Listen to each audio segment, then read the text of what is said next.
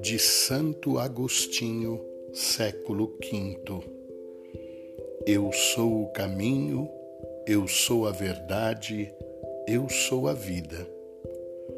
O próprio caminho veio ao teu encontro e te despertou do sono em que dormias.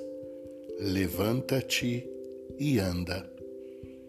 Talvez tentes andar e não consigas, porque te doem os pés por que estão doendo?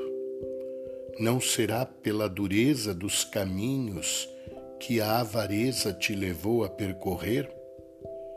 Mas o Verbo de Deus curou também os coxos.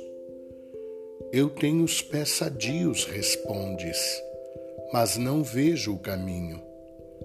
Lembra-te que ele também deu a vista aos cegos.